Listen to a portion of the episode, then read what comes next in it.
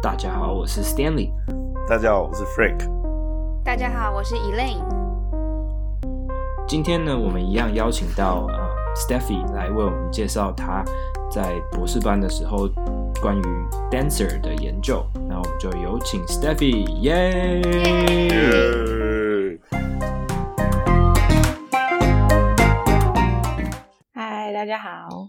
我又回来了。好，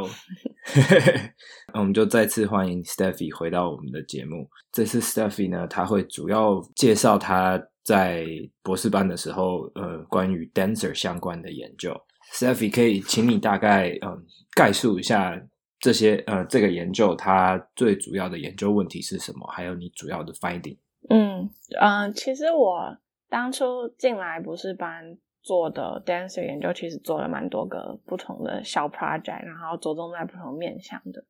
那我第一个第一个关于舞者的研究发表的是在关于芭蕾舞者他们的 interlimb coordination 跟 non-dancer，也就是并没有受过舞蹈训练的人的差异。那这个和这其实是一个嗯，算是我进去的时候其实。那个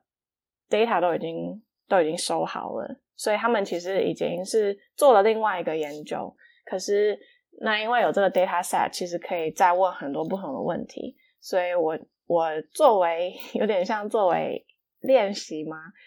练习再再去做一个 data mining，然后重新问一个问题，然后用现有的 data 去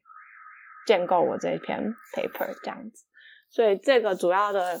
Finding 是发现说，嗯，如果看那个地面反作用力，所以我其实只是看非常粗粗略的东西，就是两条腿下面各个地面反作用力，在一个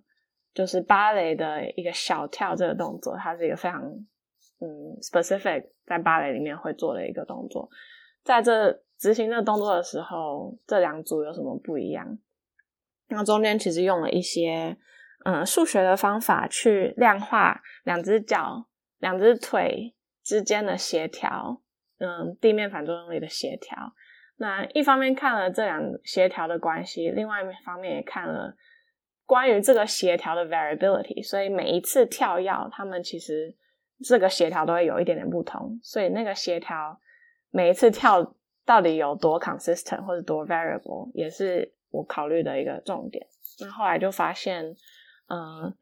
在 non-dancer 里面，他们的在一个等于是那个跳跃的动作的往下降跟往上升的那个 transition phase，就是等于是他们整个重心在最低的时候的那个时候的 variability 是比 dancer 高很多的，所以啊、中间就套用了一些 theory mod 啊 theoretical model 和。我是用那个 optimal control 来去解释它，所以也就是说，其实当我们在动控制动作的时候，有一些动作的 variability 是好的，那也许它不影响你的表现，所以那个时候我们可能不需要管它，不需要去限制那动作的 variability。可是当在某些比较可能比较嗯关键的时刻，那动作 variability 有可能会影响到你。执行动作的精精准度的时候，那那时候才是你应该要去花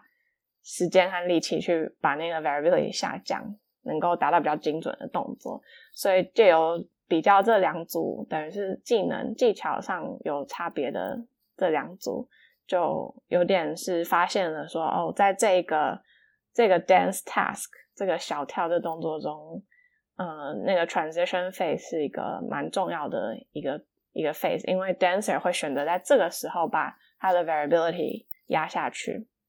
那 non-dancer 就没有，那这可能就跟他们后来能不能每一次跳跃的节奏和呃高度都很稳定是有关系的，所以这是大概是这个 project 的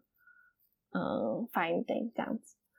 那除了这个 project，其实后续还有在做一些，我们有做。有一些舞者的运动伤害，比如说舞者很容易有那个 flexor hallucis tendinopathy，它是一条嗯、呃、大脚趾的的肌肉。对，那因为芭蕾舞者很常踮着脚，还有还有在那个 point shoes 里面跳舞，所以他们那个受伤的几率很高。所以我们后来也有做了一个两年的 project，然后目前一篇刚刚被接收，一篇正在 review 当中，所以之后也会有这方面的发表。嗯，所以有兴趣的听众就再持续 关注一下后续发表的呃相关的这些研究。那 Elaine 有一些问题。对，就是呃，背上刚刚的讲到的小跳，那小跳它会不会有点像是就是他们芭蕾舞者就是最基础的动作，然后在后续的跳跃上面的话，可能以这个为基础。那如果说他们可以在这一个小跳上面就是有很好的动作控制的话，可能他后面就是进入其他动作的话，可能会发展比较好嘛，或是就比较容易去练习之类的。我是好奇这个。嗯，对，很好的问题。我觉得小跳算是一个比较基本的动作。那我们其实我们实验室有其他学姐也有研究过小跳之外，还有大跳，就是那个会劈空中劈腿那个跳。那个其实我们在后续也有研究过。嗯、那我觉得当然那个难度是会比小跳再高一点。那其实有很多共同的。嗯，技巧是可能在于躯干的稳定性啊，然后嗯，还有其他方面。可是因为小跳这个比较特别的点是在于它两条腿需要同时间用力，然后同时间它是同时伸直、同时弯曲的，所以会跟一只脚跳，然后一只脚 landing 的这种动作会可能会是两个不不太一样的动作的 program。所以我想说，可能可能在躯干稳定。等等，上肢还有 trunk 的部分，有可能会有一些可以可以相通的部分。可是，也许这种在下肢协调方面，其实是是需要是分开来看的。我觉得，嗯，嗯好，谢谢。好，Steffi，那我先跟各位听众说一声抱歉，先因为我感冒，所以我声音非常有磁性，非常可怕，所以大家请接受。没关系，你很有深夜主播的感觉。OK，那接下来的话，刚 Steffi 有讲到说，这个 Dancer 实验呢，有讲到一个 Optimal Control 的一个概念。那这个讲了两个名词，就是 Movement 的 Variability 跟 Performance 的 Variability。那我自己过去的概念比较多是，举举例来讲好了，嗯，Low Back Pain 里面的人，叫 Low Back Pain 的人，可能他的 move movement 的 variability 可能就会偏低，因为他非常 rigid，它可能在疼痛，所以非常 rigid，所以它可能在 trunk flexion extension 的时候，它整体的在动作的选择上，就是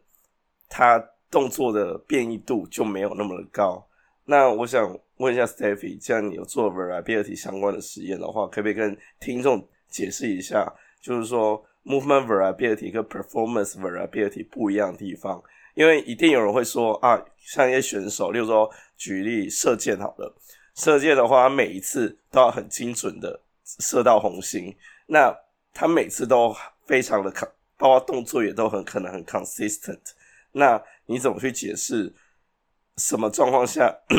例如说什么时候我们要看 movement variability，什么时候我们在要着重在看？Performance variability，那在临床上它的重要性是什么？对，这个是其实是一个还蛮重要的观念，就是在在 motor control 里面，就是说，因为其实刚刚讲到 performance variability 可能是要看说你最终的结果，所以等于说 performance variability 越高的话，你可能就越没有办法很准确的每次都射到红心，所以这其实是。对于我们的表现是有影响的，所以大家都通常都会希望 performance variability 越低越好。对，因为你就是你最后就是可以得到越高分，或是不一定是一个得分的东西。比如说是 dancer 里面的话，他可能就是哦，每一次都可以都跟着那个音乐的节奏跟得很好，不会有什么落拍什么之类的，或者说每一次都可以成功执行一个动作，那呢就是比较 low 的 performance variability。可是 movement variability 呢？因为你要得到一个结果，其实我们可能可以有很多种不同的方式去达到那个结果。所以，如果说你想要射射中一个红心，你的呃，如果射飞镖好了，你的手腕、你的手肘、你的肩膀、你的躯干，全部都可以有一点点，稍微有一点点不一样的那个路径，可是最后却能够达到一样的结果嘛？因为你就是射中了红心，所以这个部分其实，在目前在 motor control 界是认为这样的 variability 是还蛮好的。如果说你可以维持 performance performance 是维持的，可是你中间 movement variability 每一次丢的时候都有一点点不同，这样子的话，嗯，以一个 injury prevention 的立场来讲，可能就是你每一次用到的肌肉和 stretch 到的一些软组织都是可以，它的受力可以稍微有一点点不同，这样子可能可以比较去避免一些 overuse injury。那这是理论上，那有一篇很很有名的实验，就是在观察那个很厉害的，他们好像就是 hammer，就是那种铸铁工，所以他发现每一次那个铸铁工敲下去的时候，他都可以敲得到，可是他每一次呢，都是在空中画一个不一样的路径。那 那个就是他是非常，他已经达到一个非常 skill，就是他知道怎么样可以维持他 performance variability。但是去增加他的 movement variability，来可能可以减少他的受伤的几率。对，所以这个我觉得在 PT 界可能是一个我不 relatively new 的 concept 吧，就是我觉得还没有非常的结合在临床上，我们怎么看病人，嗯，好像没有到大家很去注重说，嗯，有比较高的 movement variability 可能是一件好事这样子，因为我们。这两个东西没有完全的分开来。不知道大家记不记得，就是我们之前讲 low back pain 的的东西的时候，然后在讲到 psychosocial issue 的时候，然后我们之前不是举了一位大教授，那他是用比较用 psychosocial 的方式在在 treat 他的病人，然后那时候我在看一些资料的时候，呃，很多病人都会被 PT 教，比如说 low back pain。很多 PT 很爱教一些呃 core exercise，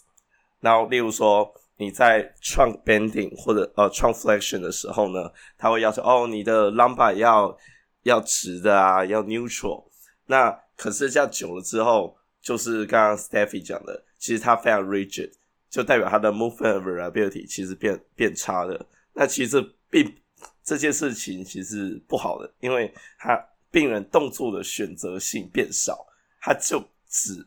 他就是变成说他很非常 rigid，每次都同样一个路径，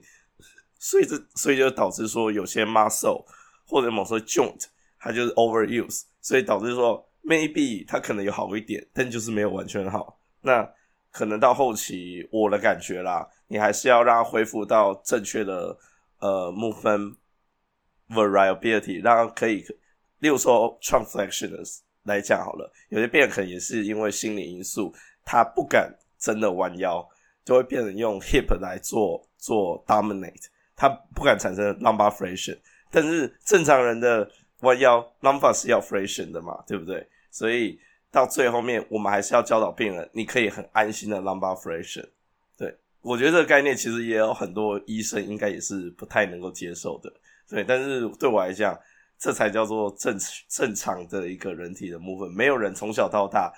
从小的时候你弯腰还要故意，比如说用 hip strategy，然后 lumbar 不动，没有没有这回事。那是因为我们受伤了，那 maybe core 有有比较 weak，所以我们才要这样练。那但是最终最终 ultimately，我们还是要产生 lumbar flexion，这是我的概念啦。对，然后我也非常同意 Steffi 讲说。这在 PT 界来讲是甚至比较新一点点的概念，因为嗯，我没有看到很多 P，我没有就我而言呢，我没有看到很多 PT 很在意这件事情，或者是他应该是不太懂他的意思到底是什么。那所以我觉得借由这样子，请 Steffi 解解释一下，我觉得这是一件好事，让大家知道有这个概念，那让大家在治疗病人的时候不要一直着重教病人做同样的 strategy 之类，或尽量让他。产生 rigid 就是 variability 变低的这个状况，对，好。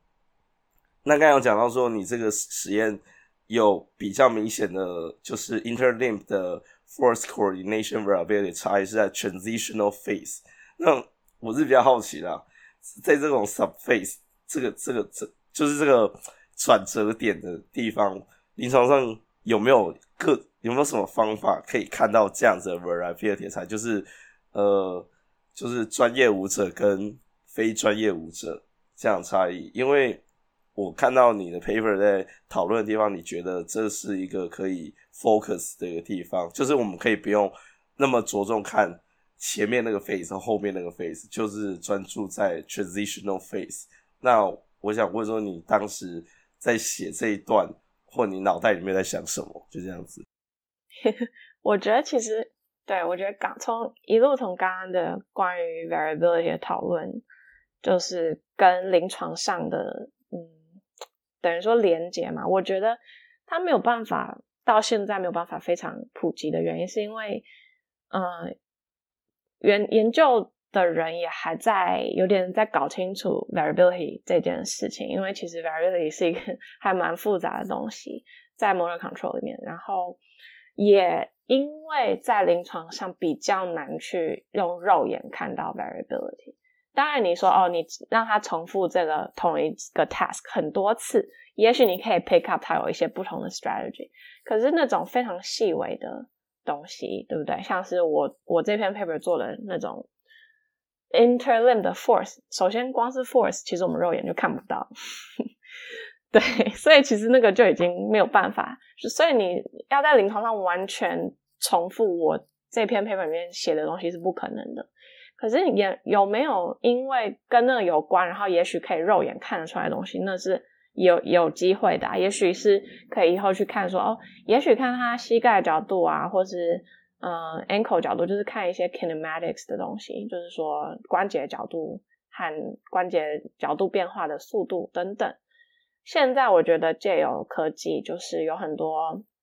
像那个 app 那个 Huddle，它就可以。对，它就可以让你临床上可以就是录下来，录下 patient 的 performance，然后慢动作，然后还可以量角度。那也许这以后就可以慢慢就是变成好，那不然你现在重复十次给我看，然后我用这样子的一个 two D 的方式去，嗯，让电脑去运算说这样子的 variability 是什么。我觉得这可能是有发展的潜力，但我觉得。要真的普及在临床，至少还有十年以上的的的的空间啦，我觉得，嗯，所以这方面是稍微比较一个 gap，嗯。我觉得我可以插个题外话，就因为我们的我的那时候报去 CSM 报的一个 poster，就是在学校做的一个 project，其实就是在看临床上他们使用这些像做 Huddle 这些 app 的比例。那不管我们。的前一年的学长姐是做了骨科的，那我这一年是做 sports 跟 neuro 的的 PT。那其实我们有发现最大的 barrier 是临床上看病人的时间。嗯，因为 PT 其实能够接触到病人的时间很有限。那这在这有限的时间之内，我们除了要做，我们要要花时间去做动作分析的话，那其实真的很花时间。那他又想要。病人又会想要得到取门，所以如果你看病人的时间只有三十分钟的，或者是三十分钟以下的，他们就会选择不要用。然后我们也有发现，其实，在 sports 这一块里面用的人反而比较多，因为好像 sports 的 PT 在美国，至少他们一对一的时间可以到四十五分钟以上，所以他们很长时间就是一个人对着一个 athlete。所以他就有那个时间去做这样子的分析，那就延伸回来应用到 dancer 也一样，dancer 也是一个非常专业的 athlete，你可以说他们是 athlete，他们是一个非常专业的 performer 也可以。那他们其实嗯，好像在这边的 dancer 的嗯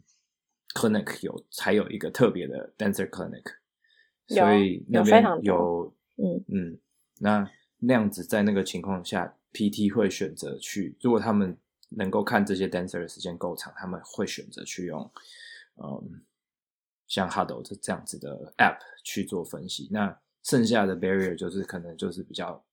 我觉得什么 device 啊什么这些东西就慢慢的变成没有问题，因为大家都有一只手机，大家的手机现在都很厉害，你有一只 iPhone 或是一只 Samsung 的手机都很厉害。那手机基本上都能够运算，然后都可以做出来。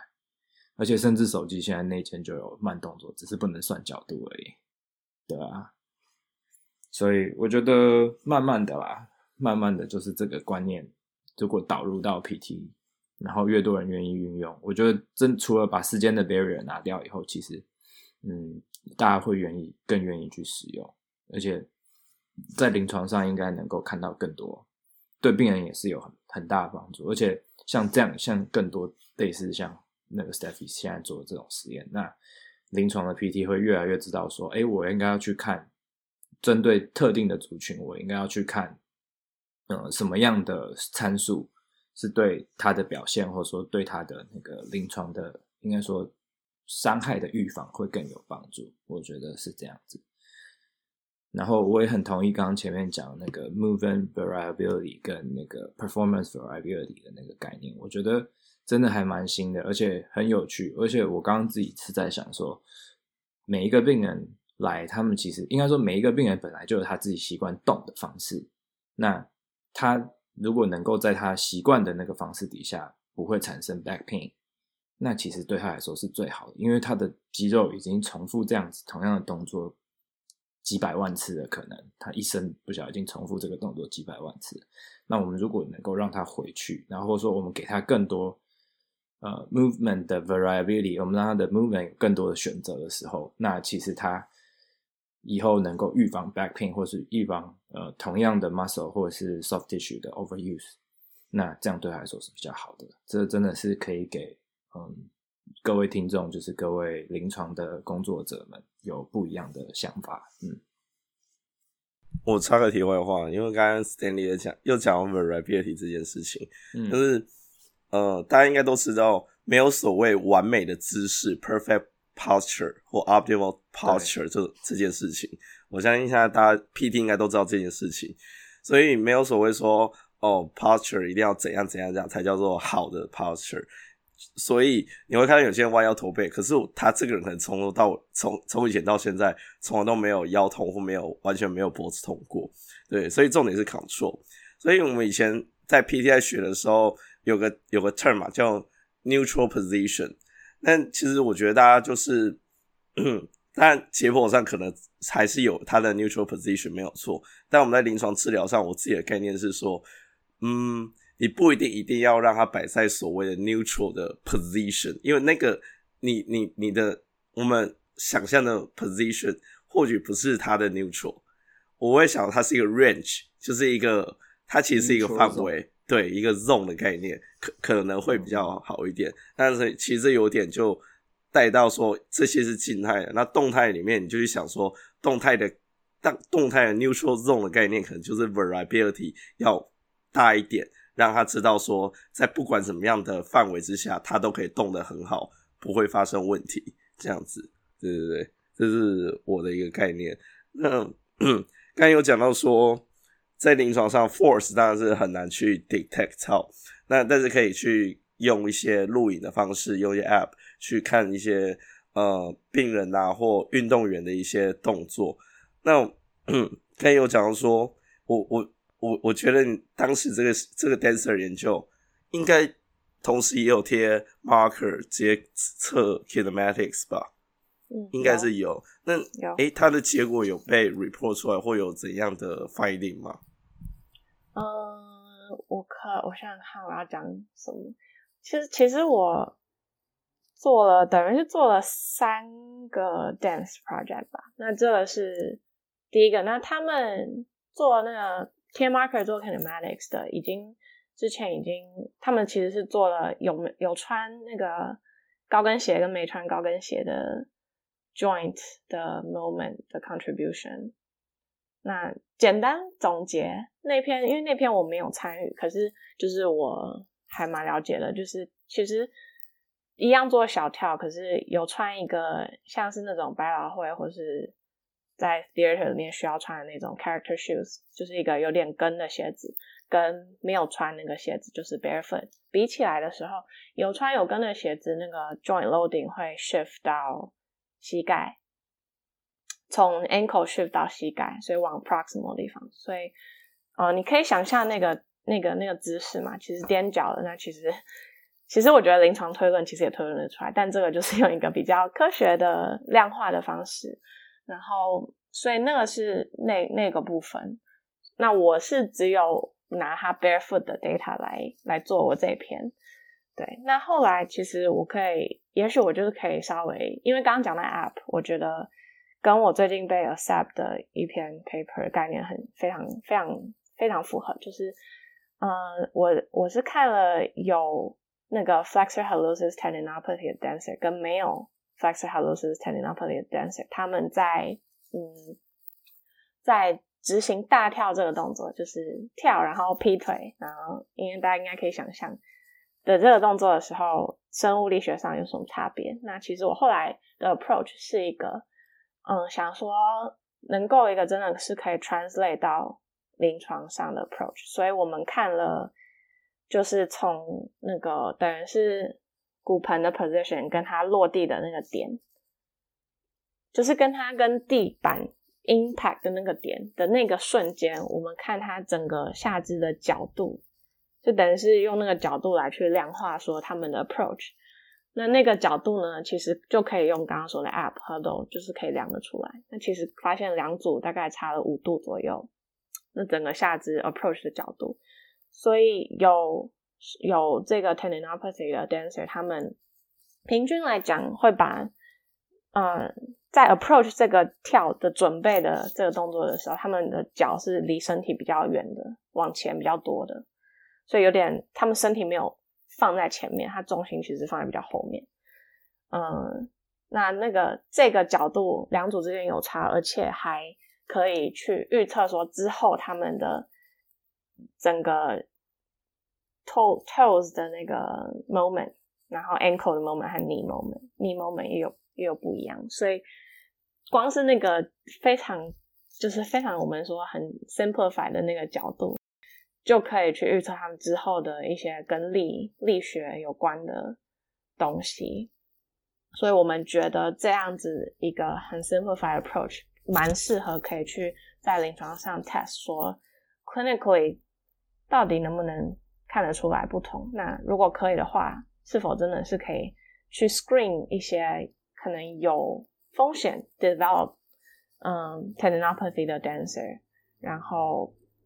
呃，跟其他，因为这个 finding 其实跟其他一些 ACL 啊，一些 knee injury 的的 sports athletes 其实有非常类似 patellar tendinopathy，其实他们都有发现差不多一样的事情。这个叫 lower extremity contact angle，所以有兴趣的人可以查查看，就是我们简称 LECA，lower L E C A 这样子。这个 contact angle 其实，嗯、在有受伤和没受伤的运动员之间。似乎是还蛮 consistent 的，发现有一点差别，只在落地，等于是落地的 strategy，所以我觉得这方面也还蛮有临床的潜力的，那就是跟使用那个 app 是有点相关，嗯，对，对，这样听起来感觉就是在以后临床上应用，如果能够更普及的，或是更常去使用这样子的 app，或许我们可以及早发现，嗯。病人就像康 Steffi 讲的去做 screening，那我们看到角度上有些问题的时候，可能可以由这边去推测出哦，这个舞者或者说这个运动员是不是有可能在 avoid 什么东西？像他刚有，假如说他有 hallucis 的那个 tendinopathy，他就可能 avoid avoid 去把他的 weight weight bearing 在他的大脚大拇指上面，所以他可能就把他的 weight 往后移了，那它它的角度改变了，那我们是不是就可能说哦，所以他可能已经有一点点那个要发生的征兆要出来了，所以我们就可以及早去介入，或者说及早去改变他的动作的模式，让他可以 avoid 那种 overuse 嘛？是这样子的意思吗？还是？嗯，其实这中间当然还有一些距离啦，因为有一个最大的问题是、嗯、我们现在只是发现了说哦，他们有这个相关性，可是。就是在科学里面，相关性不等于因果关系，所以其实我们现在还不知道是到底是因为他们产生了这个 tendinopathy 而造成他们动作模式改变，嗯、还是说他们因为他们动作模式是习惯这样，那产生一些 joint loading 去，嗯，可能 predispose them，就是有比较高的 risk 去产生这个 tendinopathy，变他们是 risk group。对，嗯、所以这两个是还不知道，因为这个需要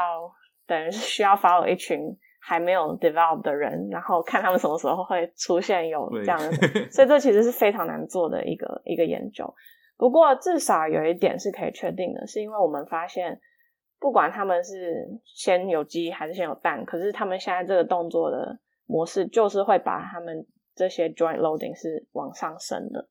所以不管它是原因还是结果，其实它都是对于这个 condition 是不太好的。所以我觉得我们可以去试试看 correct，看看是不是 correct 了之后，生物力学上可以看得到改善。那再来就是要看哦，临床症状上是不是可以看得到改善，或者说甚至以后是不是可以预防它的再发生，或是怎么样。可是就是如我所说，我觉得这个研究上其实这都是还还需要再再再一步理清的东西。可是我是觉得，觉我们又想出了好多研究的题目。对，如果有人有兴趣的话，可以联络我，我 我很乐意就是合作。如果有人有那个。对啊，有有 motion capture lab，然后有可以有一群 dancer，太奢侈了，啊、太奢侈。好，那 Stevie，我想接下来问一个问题啊，就是呃，可能我我问一点临床问题啊，听众可能比较感兴趣。就是刚刚讲到 dancer 很容易有 facial hallucis tendinitis 这样子的状况，我想问一下，你个人还有 Dr. Cooley，你们实验室来讲的话，会怎么去介入？嗯，这群舞者就怎么 PT 上面，你们大概都会做哪些治疗方式？然后你们会去调整舞者的的姿势或者一些用到大跳的一些 strategy 吗？怎么样吗？因为我觉得这有点怪了，因为我觉得这应该是教练的事情。然后另外一个问题是针对 flexor hallucis Teni n i t i s 这样的的族群的人呢，你们会觉得，他包括刚才讲到说。那个 LECOG 就是 Low Extremity Contact Angle，他们不一样，就是有有 tendinitis 跟没有 tendinitis 的人有不一样嘛，对不对？你们有当时有在推论说，OK，他可能是什么样的 muscle 可能比较 weak，或者哪些 muscle 可能 maybe 比较呃 flexibility 比较差一点？那有没有做这样的推论，或者是怎么去应用到临床上面这样子？哦，其实我觉得这个问题有点 很难回答，因为我们的。实验室其实并没有做任何介入性的就是活动，对，就是美国这里，我觉得就是跟台湾很不一样，是通常在做研究的人就是很专心在做研究，然后在做临床人很专心在做临床，这样，所以，嗯，我们这个实验室，我们有跟临床治疗师很有有有两三个，就是我们也是 USC 这边自己毕业的，然后。是现在，他们也是以前是舞者，现在是专治，嗯，至少有很大一部分时间是在治疗舞者的。那我们是跟他们合作，然后评估的时候会请他们来评估。然后，呃，评当然我会知道一些评估的东西，可是我们就是收案完，我们并不会给他们什么很 specific 的治疗，就是有一些很。基本的东西啦，也许我可以先讲，就是这个评估就是都还蛮 dance specific 的，所以我们会去请 dancer 做他们平常会不舒服的动作，那可能就是一些他们在跳舞的时候遇到的一些比较跟平常动作不太一样的一些比较 extreme 的动作的时候可能会痛。那嗯，评估完之后，也许。主要是也是一样，还是会做一些 hands-on manual。有些 joint 可能会有些问题的话，我看就是治疗师他们还是会做。然后大部分在这方面其实还是会教一些像 intrinsic muscle 的 exercise，就有一个叫 toe yoga，我们可以请他们做一些嗯脚趾分离的动作的一些一些活动。对，然后嗯。有一部分也是教 self management，因为这些 dancer 可能很没有办法长时间去看病治疗，因为他们都还要就是去 perform，所以有一个很大的着重其实是真的在 education，然后跟跟教他们怎么样自己放松，教他们有哪些 strengthening exercise 这样子。那关于衰语的部分真的是因为我们的 session 很短，所以并不是一个治疗 session，所以其实没有看到他们在做。所以我觉得，其实我觉得这题感觉由我来回答不是太适合啦。没关系，我觉得你也回答了蛮多，我觉得听众会觉得很有帮助的东西啊。对对对，哎，刚刚刚 Stevie 是有讲芭，我记得芭蕾舞鞋不是有软鞋跟硬鞋的分别嘛，对不对？我记得表演的时候都是用，哎，还是我就我记得表演是用软鞋还是硬鞋啊？通常，通常女生是穿硬鞋，可是那个是非常看舞码的，就是看 choreography。编舞家怎么样去决定？那其实很有名，在《Lion King》里面，在《狮子王》里面那个舞是 Broadway show，有一只鸟，它是男生演的，可是他是穿硬鞋，所以通常男生不会穿硬鞋，可是就是那个是个破例，这样。所以现在其实在美国这边，大家也很打破那个性别的局限呢。不过传统上就是通常是女女的芭蕾舞者会穿硬鞋，对。但是也没有一定，就是不一定 performance 都一定要穿，那个就是看舞看编舞家怎么想。我想要问，就硬鞋跟软软鞋，他们就是如果说执行相同的动作，他们会有差别吗？还是它就只是鞋子的差别而已？哦，我我觉得有差，对，就是因为硬鞋其实它在那个大拇脚趾前面还会多一块东西，多一块支撑的平面。所以那等于是说，就算你只是做一个，只是踮脚，没有踮到整个，就是整个直立的时候，嗯，也我觉得他那个鞋子因为多了那块，也会造成你就是传传送那个力力力举的时候会有一点不一样，对啊，所以我觉得不太一样。但我们我是自己是目前还没有 involve 到关关于硬鞋。有关的研究里面，所以